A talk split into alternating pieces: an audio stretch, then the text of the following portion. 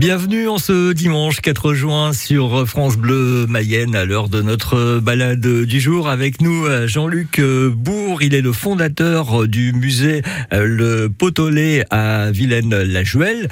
Bonjour Jean-Luc. Bonjour Laurent. Alors aujourd'hui, on va se promener avec des ânes. Oui, vous venez au 9 rue de la Grande Surée à Vilaine et on va vous préparez un âne en fonction de votre activité. Soit vous promenez seul, euh, juste à porter les bagages ou le pique-nique, ou alors pour transporter les enfants.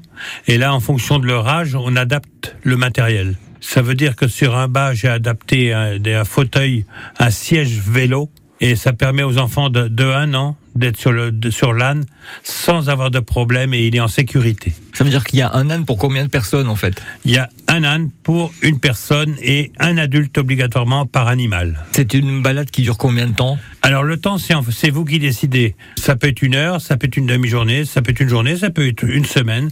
C'est en fonction de vos désirs. Euh, J'aurais tendance à dire que pour les jeunes enfants, c'est-à-dire les moins d'un an, une heure c'est bien mais pour ceux de 3-4 ans, sans problème, une demi-journée, une journée.